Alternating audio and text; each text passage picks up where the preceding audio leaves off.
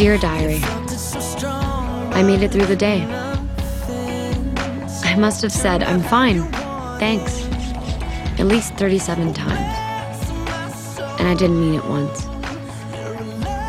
But no one noticed.